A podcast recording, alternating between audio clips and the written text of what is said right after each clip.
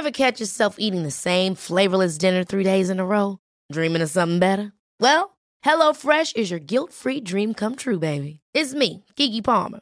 Let's wake up those taste buds with hot, juicy pecan-crusted chicken or garlic butter shrimp scampi. Mm. Hello Fresh. Stop dreaming of all the delicious possibilities and dig in at HelloFresh.com. Let's get this dinner party started. I'm Sandra, and I'm just the professional your small business was looking for. But you didn't hire me because you didn't use LinkedIn jobs. LinkedIn has professionals you can't find anywhere else, including those who aren't actively looking for a new job but might be open to the perfect role, like me. In a given month, over 70% of LinkedIn users don't visit other leading job sites. So if you're not looking on LinkedIn, you'll miss out on great candidates like Sandra. Start hiring professionals like a professional. Post your free job on linkedin.com/achieve slash achieve today. Ever catch yourself eating the same flavorless dinner three days in a row? Dreaming of something better? Well, HelloFresh is your guilt-free dream come true, baby. It's me, Kiki Palmer. Let's wake up those taste buds with hot, juicy pecan-crusted chicken or garlic butter shrimp scampi. Mm. Hello Fresh. Stop dreaming of all the delicious possibilities and dig in at HelloFresh.com. Let's get this dinner party started. I'm Sandra, and I'm just the professional your small business was looking for. But you didn't hire me because you didn't use LinkedIn jobs. LinkedIn has professionals you can't find anywhere else, including those who aren't actively looking for a new job but might be open to the perfect role, like me. In a given month, over 70% of LinkedIn users don't visit other leading job sites. So if you're not looking on LinkedIn, you'll miss out on great candidates like Sandra. Start hiring professionals like a professional. Post your free job on linkedin.com/achieve today. El ADN del rock está en Flash.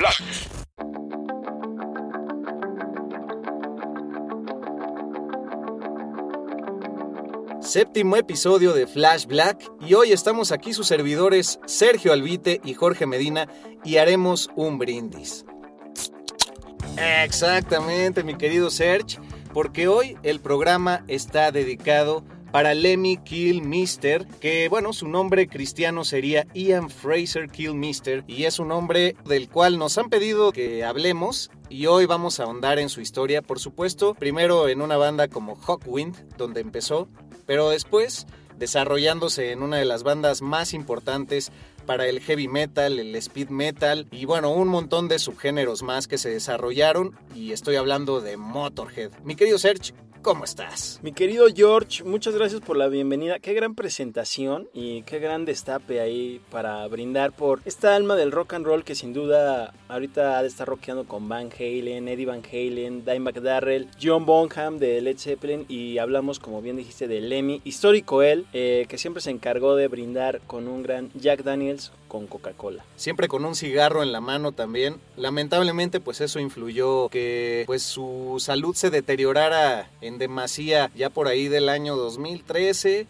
y en el año 2015 pues lo perdimos dramáticamente. Él nació en un 24 de diciembre eh, del año 1945, así como el niño Dios, ¿no? En, en, su pesebre, ahí en Inglaterra, pero pues falleció en un día de los inocentes, entonces así que, ¿qué crees? Pues falleció Lemmy. Ah, de cierto. ¿Es por los inocentes? Pero no, pues sí, sí falleció en el 2015, así es que en unos días más estaría cumpliendo 75 años. Sí, y la verdad es que llevó toda su vida al límite eh, no solo con su música, sino con su estilo de vida, se acompañó de grandes músicos, eh, hizo grandes amistades con gente eh, como los jóvenes ilustres de Metallica, Ozzy Osbourne, y por solo mencionar algunos, ¿no? Porque todos obviamente querían ser sus amigos, y pues me incluyo, ¿no? Solamente que nunca la armé. Y todos querían echarse un trago a su lado, ¿no? También. Sí, brindar con ese Jack Daniels y Coca-Cola que la verdad yo lo empecé a tomar por la debo ser sincero. Y, es bueno, y, ¿eh? Sí, es muy bueno, es muy sabroso, y pero sí, sí te empeda rápidamente. sí, y él, quién sabe quién le llevaría la cuenta porque se echaba varios en una noche previo a sus toquines, durante, durante después y bueno, en el día a día, porque ya platicaremos aquel bar famoso en Los Ángeles donde solía pasar muchos de sus días, pero creo que para redondear este inicio debemos empezar como él lo hacía en sus conciertos, We're Motorhead and we play rock and roll.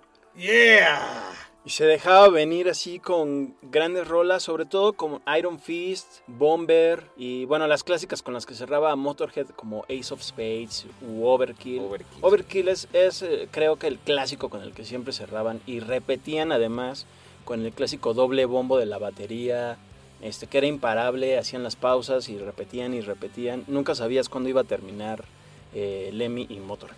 Sí, y bueno, para empezar, aquí cheleando, vamos a dar nuestras redes, arroba flashblackpod para Instagram, para Twitter y Flash Black Podcast para Facebook, así es que por ahí búsquennos, chequen por supuesto, por supuesto el playlist que está adjunto a la descripción de este programa y tendremos muchos datos oscuros, curiosos y toda esta personalidad que los grandes de la historia han logrado desarrollar y todos seguimos comentando ya sea que sigan en este plano o no.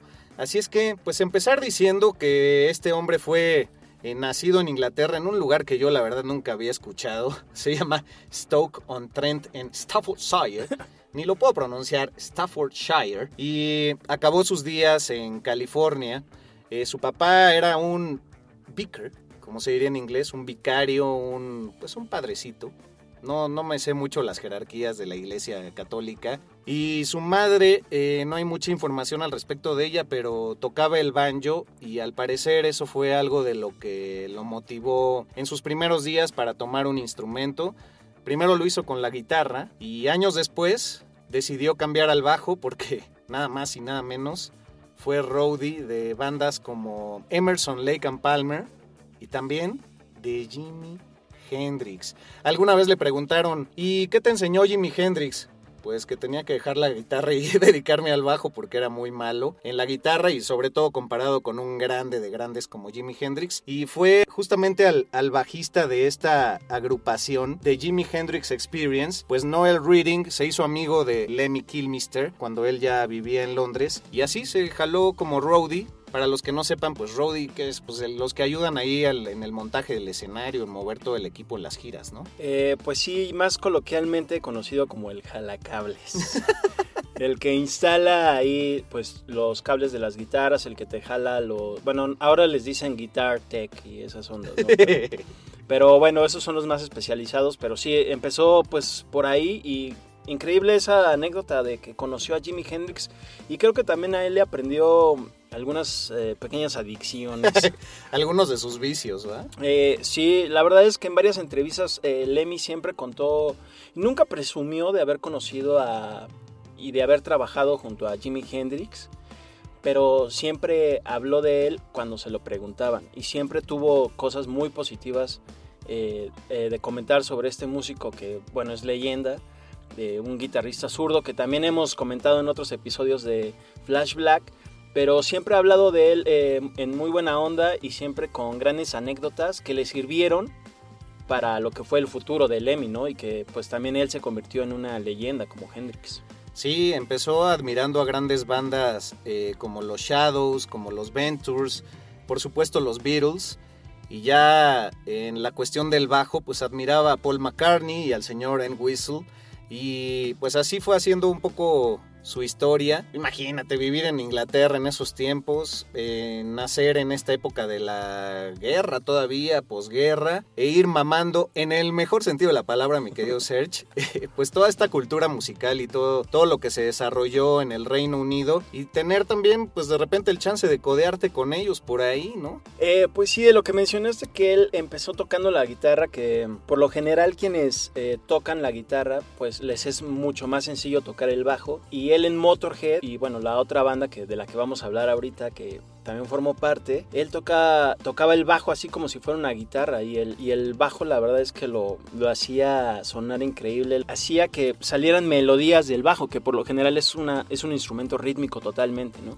Y esto se puede resaltar eh, notablemente en los discos de Motorhead, que más adelante vamos a hablar, pero continúa mi querido amigo. No, sí, tienes toda la razón, toda la boca embarrada, mira, límpiate aquí. De razón, porque tocaba el bajo con una técnica de guitarra rítmica y justamente lo que decías, usaba acordes de esta misma y además mucha distorsión y eso pues lo ha hecho uno de los bajistas más legendarios y, difíciles de imitar, ¿no? Pues su primera etapa en Hawkwind parecía que él iba ahí a suplir unos seis meses y se acabó quedando cuatro años, nada más y nada menos. Sí, Hawkwind, una banda de los 70, creo que es legendaria, pero creo que no tiene el nivel de, bueno, de leyendas como Black Sabbath o Deep Purple. Pero sí es una banda de referencia del space rock, de la psicodelia, del progresivo y por ahí, si le buscas muy cañón, hasta del crowd rock, ¿no? Un poquitito, un poquitito. Y bueno, ahí pues, eh, como dirían los papás, eh, Lemmy hizo sus pininos. hizo sus pininos, ahí como que entró muy joven a esa banda eh, y por lo mismo era como, no el hazme reír del grupo, pero sí como al que mandaban por las cervezas y toda esa onda, ¿no? Al que mandaban a los mandados, etcétera. Y ahí empezó a hacer toda esta pues todo este inicio de leyenda de lo que es Lemmy. Ahora también eso hizo que eh, por su juventud pues fuera más rebelde todavía que el resto de la banda, ¿no? Y como que era el clásico contestón, así como el papá, no me respondas, soy tu papá. así Lemmy pues sí, sí se dejaba ir y contestaba y todo eso. Y bueno, eso también este, hizo que pues a la larga pasara lo que terminó pasando. Sí, cuatro años en esta agrupación, como mencionábamos. Y, bueno, pues además de ser bajista, hay que reconocerle que siempre fue un gran letrista y un medianero vocalista, pero con un montón de estilo, una personalidad de fuego, eh, un hombre pues bastante sarcástico, ¿no? Y, creo que desde ahí su personalidad pues la hizo notar poniendo el pie firme y estuvo en algunos de los discos más importantes eh, de Hawkwind incluyendo pues su sencillo más, más relevante en toda la historia que se llamaba Silver Machine. Entró en el 71 y ya para el 75 le dan una patada en el trasero por posesión de drogas. Lo detienen ahí en la frontera entre Estados Unidos y Canadá. ¿Qué hacía por ahí? No me pregunten. Pero pues sí cumplió una pequeña pena en la cárcel. Y bueno, pues fue así como esa presión social de ¿qué onda? Pues arrestaron a su compañero, no lo van a sacar. Y, ah, pues sí, órale, bueno, pues pum, patada en el culo. Eh, justo, y The Hawkwind tiene una rola que se llama Motorhead. Fue la última que compuso para ellos. Exacto, y sí, como bien dijiste, la verdad es que sí, él componía buenas rolas, tenía este, buenas letras y también como hace unos minutos indicaste, es un gran bajista. Quizá muchos, si lo comparan en un nivel así como con Flea, o como Victor Guten, si te quieres ir muy acá, o Jaco Pastorius, pues obviamente no es lo mismo, ¿no?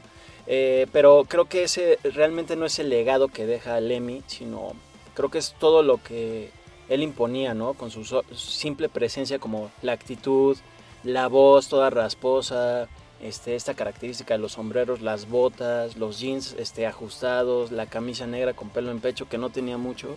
Bueno, por lo que llegué a ver, ¿no?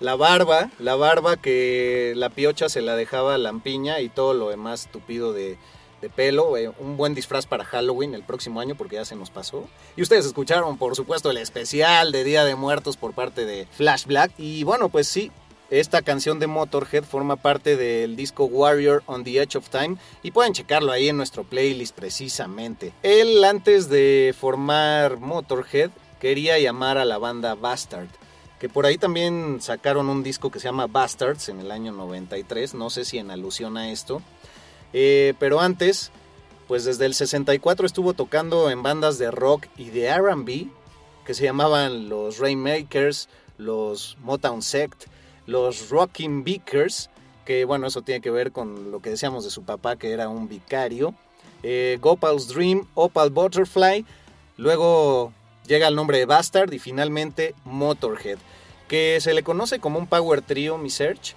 pero en algunos pequeños momentos sí fue un cuarteto, ¿no?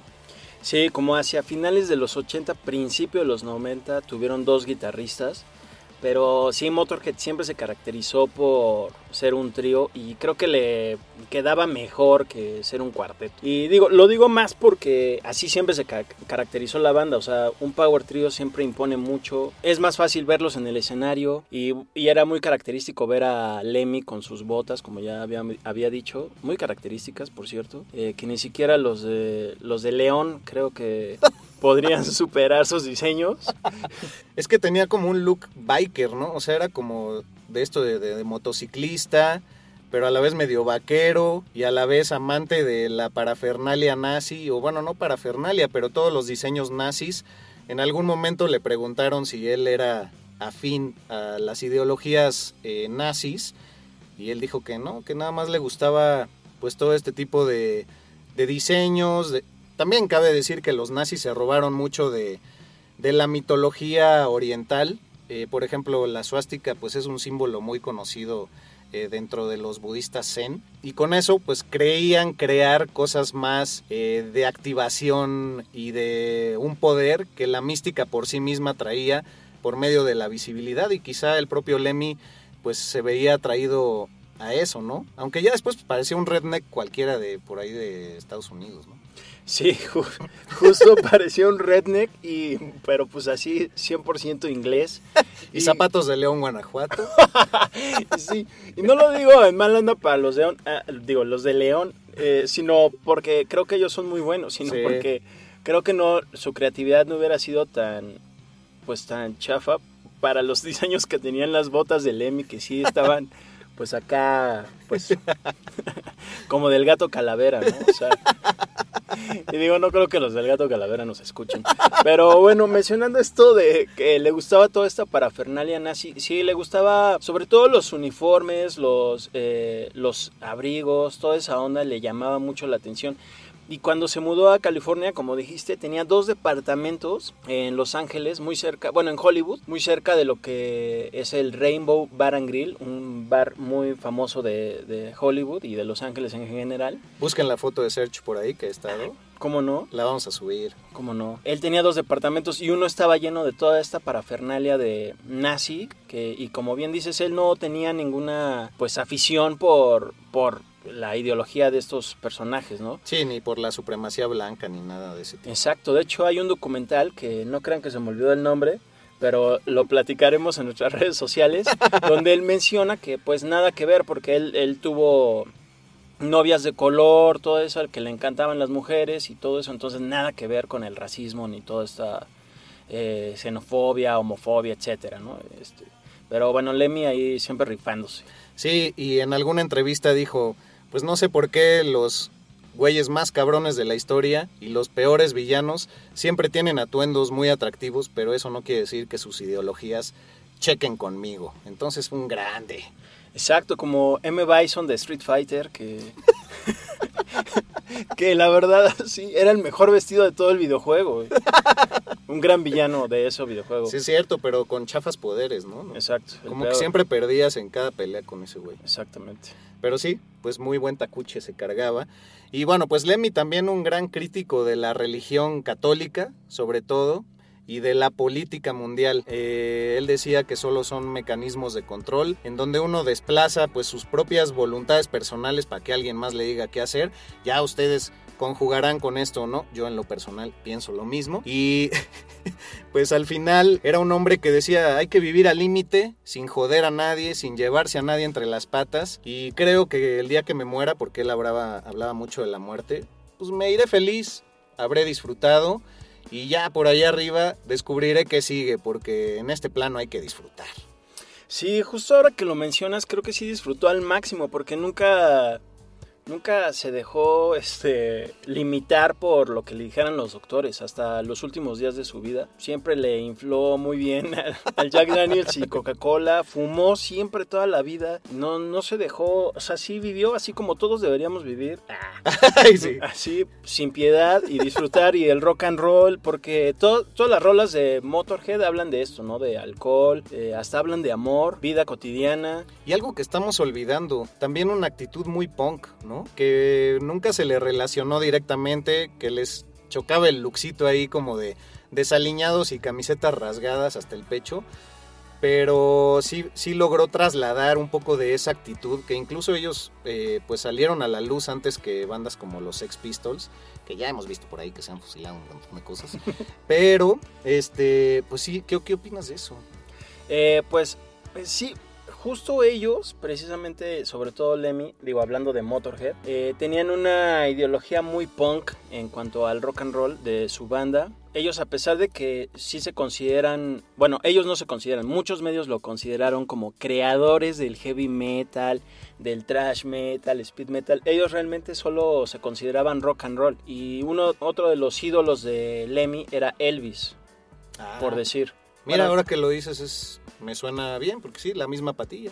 Exacto, sí, ¿no? Y toda esa onda que le gustaba, si escuchas los primeros discos de Motorhead, es rock and roll absoluto, solamente con mucha distorsión en el bajo, que fue una de las distinciones más eh, apreciables de Motorhead y también la velocidad, ¿no? Que de ahí, por ejemplo, eh, Metallica también tomó mucha inspiración. Eh, la velocidad para su thrash metal que se obviamente patentó en su debut Kill Em All, ¿no? Del 83. Sí, de hecho, si uno escucha la canción también de Motorhead de Hawkwind, pues sí tiene aires ya medio metaleros, pero ahí pues mezclados un poco con la música celta, no sé, tiene unas cuerdas ahí extrañas, no por citar a Mago de Oz que me caga la madre, sí. pero pues por ahí va la cosa, ¿no? sí. Disculparán fans de Mago de Oz. Sí, no, pues me hago del 2. Ah, el clásico chiste de tío, así, de principio del 2010. Eh, eh, sí, creo que el, quizá el primer disco de Motorhead es el más menospreciado. el más menospreciado, no menospreciado en mala onda, sino el más olvidado porque después vino eh, Overkill, que fue un discazo y fue el que lo situó verdaderamente en el mapa del rock and roll inglés y también ya después internacional, también le abrió las puertas a muchas bandas como Saxon, Iron Maiden, Girl School y pues varios contemporáneos como Def Leppard más, este, más hacia principios de los 80, Ándale. en Inglaterra Iron Maiden, entonces este... Oye, pues, pues ya vayamos un poco más hacia adentro de la discografía. Eh, ya lo decías, eh, desde el Overkill empiezan a, a sobrellevar mejor su carrera.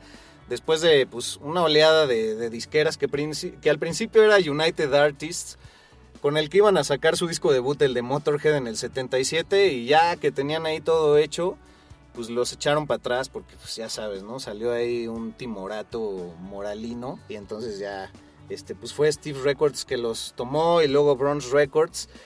Pero hay que decir también que su éxito en el Reino Unido fue muchísimo más grande por mucho tiempo que en los Estados Unidos. En los Estados Unidos tardaron en hacer ruido, eran más como de culto o algo por ese estilo. Y ya fue hasta los 80 también que fueron más tomados en cuenta eh, debido al disco Ace of Spades, que es un discazo. Y después pues también por esta participación hecha en vivo llamada No Sleep Till Hammersmith. Y, y bueno, hay que resaltar y hay que poner por ahí en las redes también una colaboración que hicieron con una banda llamada Girl School, que sacaron un gran EP que se llamaba St. Valentine's Day Massacre.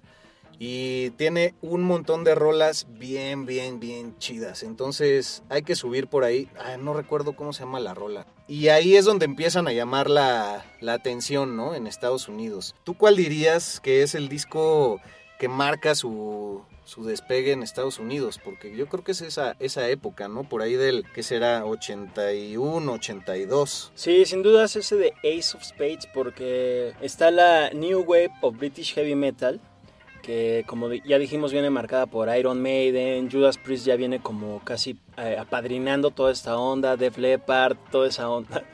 Y Motorhead con ese disco pues da el, el guamazo final, por no decir madrazo, para llegar a Estados Unidos. Y ahí es cuando marca y inspira a muchas otras bandas, no solo de Estados Unidos, sino de Brasil, etcétera, por mencionar a Sepultura, que venía este, comenzando como hacia mediados de los 80. Y ellos dicen haberse inspirado mucho en Motorhead por, por este rock and roll veloz y pesado, ¿no? Que, que el mismo Lemmy dice justo en una entrevista que subimos en una historia de nuestro Instagram en Flash Black. Dice que el, el hard rock, el rock pesado, el heavy metal es el sucesor natural del, del rock and roll, ¿no? De todo esto que se vivió en los 60 con Elvis, con los Beatles, de Claro. los que, como dices, era súper fan.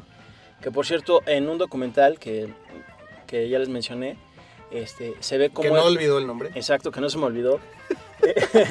Se ve como él va a Miva Music en Los Ángeles, que ahorita ya no existe, bueno, esa tienda física Sí, ya- la movieron.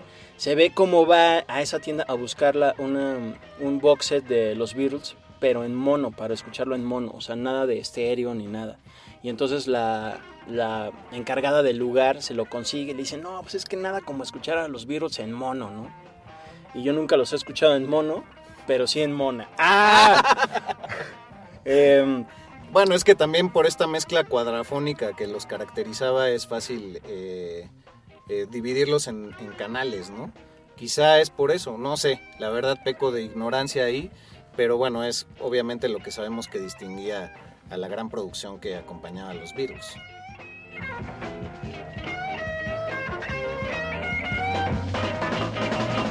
Flash Black. Un podcast 100% satanizado. Pues bueno, mi search, ahora sí, vamos al rico chismecito, como diría Patti Chapoy en los memes. Y vamos a los datos curiosos, oscuros de Motorhead y por supuesto de Lemmy. Eh, empecemos con la primera baraja, porque ahora sí no traje la ruleta. Eh, pero bueno, ¿qué opinas de que él decía que con las regalías de aquellas canciones que hizo para Ozzy Osbourne, específicamente en el 91 para el disco No More Tears, en la que hace eh, la letra y colabora en la canción de Hellraiser, también en I Don't Want to Change the World, eh, también Mama I'm Coming Home, pues ganaba más varo de todo lo que ganó con Motorhead y Hawkwind en algún momento. Claro, porque Sharon Osbourne estaba por ahí involucrada, ya saben ustedes, se los hemos mencionado en el capítulo de Ozzy Osbourne, que es el número 4, por ahí si han estado distraídos. Y pues que es una mujer muy hábil para los negocios, pero también es dadivosa y le ofreció un gran contrato para que colaborara ahí y pues se hizo de una pinche la nota que posiblemente perdió apostando. Y también Sharon Osbourne, nada, nada tonta, porque pues lo que siempre se ha dicho de Ozzy Osbourne, que él no componía, que él no hacía nada, que él nada más cantaba y pues se presentaba, y demás gente talentosa le hacía las canciones, y pues Lemmy Kilmister le hizo la mitad de uno de sus discos más famosos de los 90 y de toda la carrera de Ozzy, que fue el de No More Tears, entonces ahí tuvo su manita, Eda. El buen Lemmy.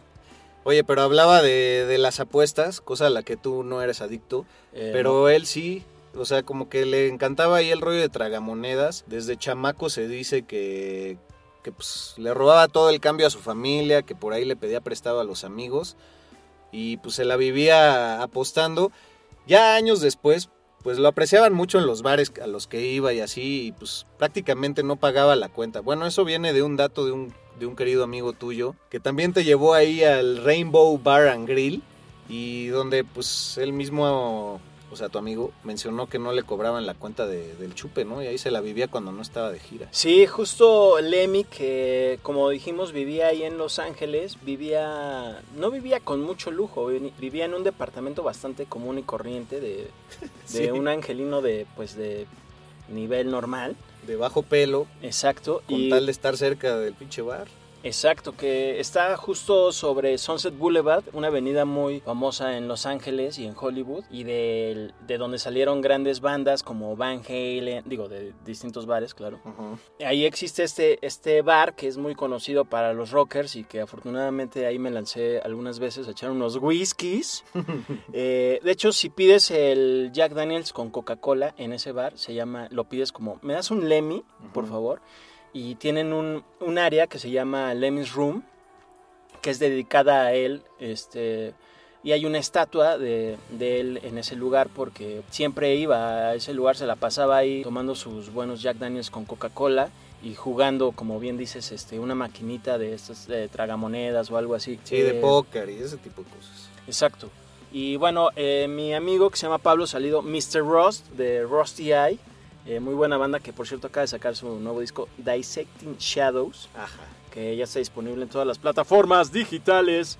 Cuenta que él cuando se fue a vivir, actualmente vive en Los Ángeles, se fue a vivir ahí y cuando empezó a visitar, a congregar junto con más rockers este lugar, es, eh, se encontró a Lemmy, ¿no? Y le quiso invitar un trago y le dijeron, no, no, no, aquí tu dinero no sirve. Ah, este, porque aquí Lemmy no paga, aquí Lemmy bebe gratis, ¿no?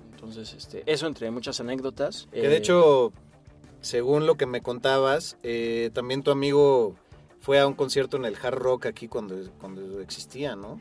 Y Sí, Que está- Motorhead, bueno, tú también lo viste por acá. Sí, la primera vez que vino Motorhead a México fue en el 2000 y si no me equivoco fue en, el, en mayo de, de ese mismo año. Yo tenía tiernos 19.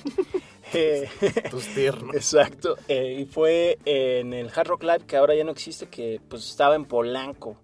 Y era como e- el foro para ir a ver cosas rockers, tal cual. Sí, era como un lugar, o sea, porque ya habían desaparecido lugares como Rocotitlán, Rockstock y todas estas ondas ochenteras, noventeras del rock mexicano. Entonces ya lo que quedaba era así como el Hard Rock Live, ¿no? Bueno, el Hard Rock era el restaurante que ya después se convirtió en una onda acá pues, medio comercialona. Que todos se compraban sus sudaderos, sus su- sudaderas que decían Acapulco. y ya solo quedaba ese que decía Mexico City.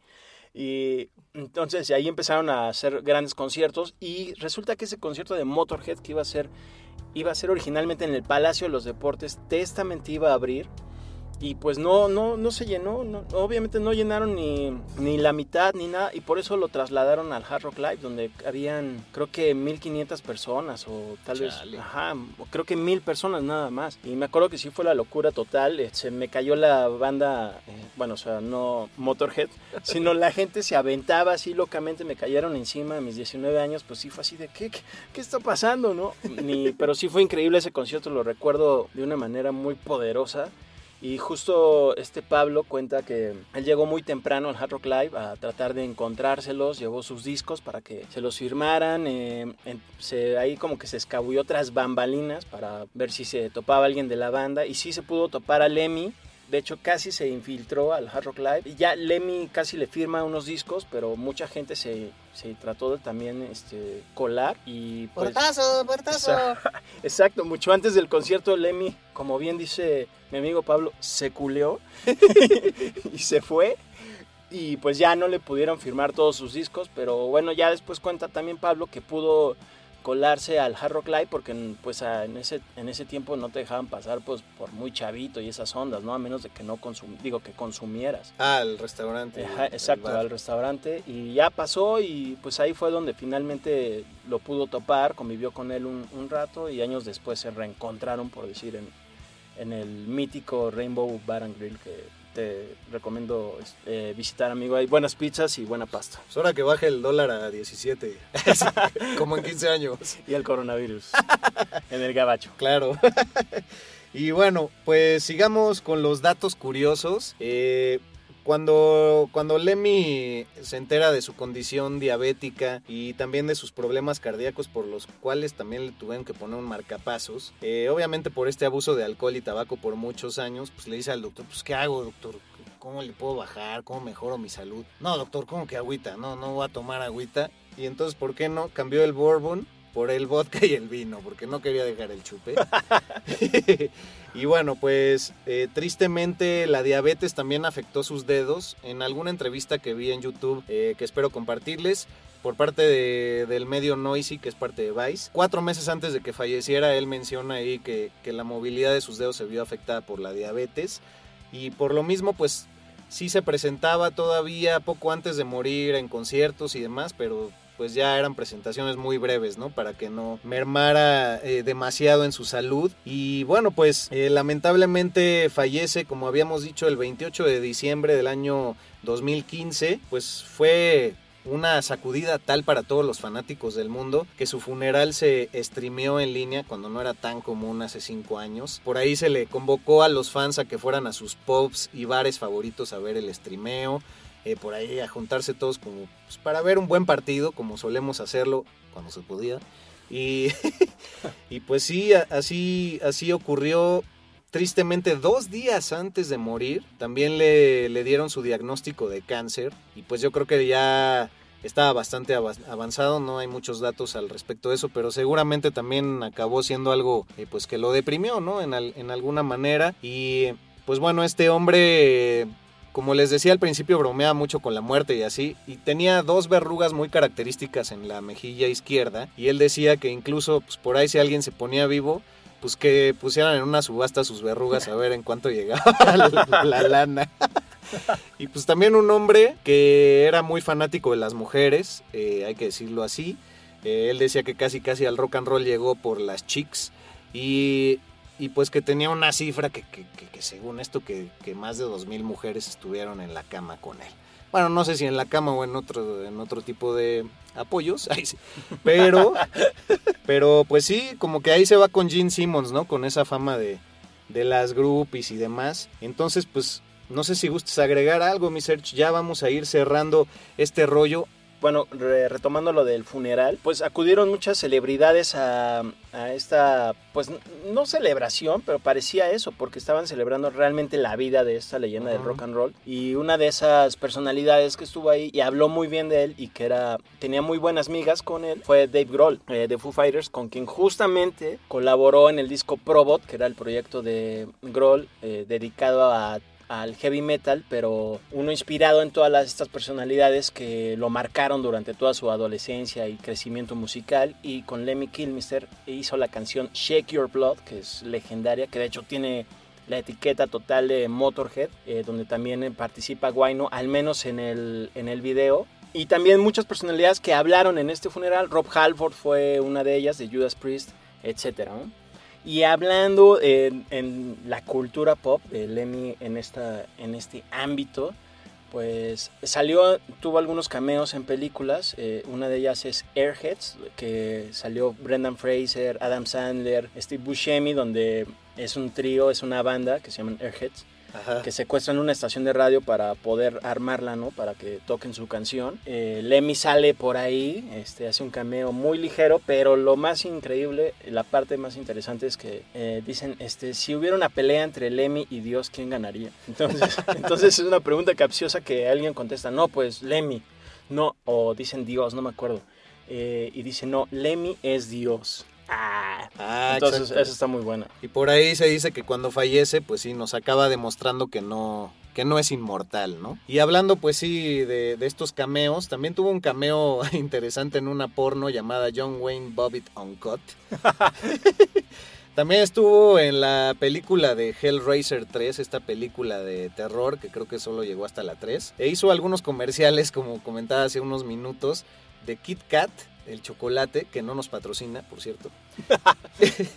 y también de comerciales de seguros. Entonces, pues, el güey le sacaba lana por ahí por donde podía. Y ya, pues simplemente para mencionar que también eh, disfrutaba de hacer algunos covers junto con Motorhead, ¿no? Por ahí tiene algunos famosos como Sympathy for the Devil, por supuesto, original de los Rolling Stones, Heroes de Bowie, Breaking the Law de Judas Priest, eh, y Louie Louie, original de Richard Berry, pero más famosa por los Kingsmen.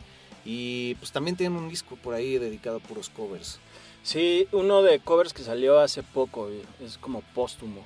Y justo hicieron un cover de Metallica de Whiplash, que irónicamente por esa rola que no es de ellos ganaron un Grammy. Qué ironía. Pero bueno, pues eh, yo creo que fue una forma de retribuirle porque Metallica fue marcado mucho por Motorhead y por Lemmy y gracias también a pues a ellos es que Lemmy pudo ser, digo, Metallica pudo ser quien es eh, hoy en día, ¿no? Entonces yo creo que fue una eh, especie de retribución de justicia divina, yo qué sé, una de esas ondas forevers. sí, pues simplemente para cerrar, decir que Motorhead obviamente tras el fallecimiento de Lemmy decidió no tocar más, ¿no? En honor a este hombre creador de la banda y pues columna principal de este Power Trio y pues así se nos fue un grande, el cual redescubrimos hoy porque Flash Black son las lecciones del rock que usted no pidió, pero aquí se las recetamos a huevo. Entonces, pues nos despedimos, mi querido Serge. Eh, muy chido, mi George. La verdad que qué buena onda hablar de Lemmy porque sí es una personalidad legendaria y pues que ha marcado a muchas personalidades del rock. Eh, también tuvo muchas colaboraciones con, ya como ya mencionamos, que, con Dave Grohl, pero también participó en algunos videos de Airborne, una banda pues, muy joven, etc. Y pues gracias mi George y eh, que todos nos visiten en nuestras redes sociales, Flash Black Pod en Twitter e Instagram. Comenten, compartan. Exacto. Necesitamos saber sus opiniones porque pues aquí pues nosotros podemos decir lo que queramos, ¿no? Anímense, que si un día quieren venir, pues así, el primero que, que nos escriba, pues chance los invitamos, vamos viendo. Ándale. Y bueno, mis redes sociales en Instagram y Twitter son albuitre, arroba albuitre con B de vaca y pues nada más. arroba Medinaudio también para Twitter e Instagram. Muchísimas gracias por escucharnos, gracias a todos los que en Estados Unidos nos están siguiendo. Nuestro próximo programa dedicado a una gran banda. ¿Lo vamos a anunciar o no? Sí. Sí, sí, ya, ya. Fleetwood Mac. Que bueno, olvidamos decir en el programa anterior dedicado a nuestros fallecidos que Peter Green fue uno de los que murió este año también, eh, uno de los fundadores de Fleetwood Mac. Y ahí le vamos a entrar con todo, bandota y vaya que hay anécdotas para echar para arriba. Así es que gracias por escucharnos, sintonícennos quincenalmente cada jueves en este espacio y búsquenos en todas las malditas redes. Hasta luego. Rock por siempre en Flash Black. Conducido por Sergio Albite y Jorge Medina. Flash Black. El ADN del rock está en Flash Black.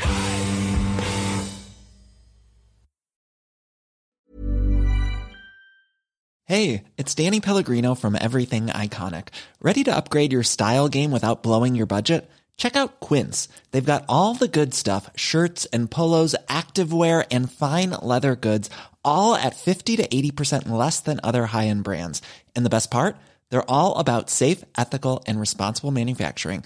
Get that luxury vibe without the luxury price tag. Hit up quince.com slash upgrade for free shipping and 365 day returns on your next order. That's quince.com slash upgrade.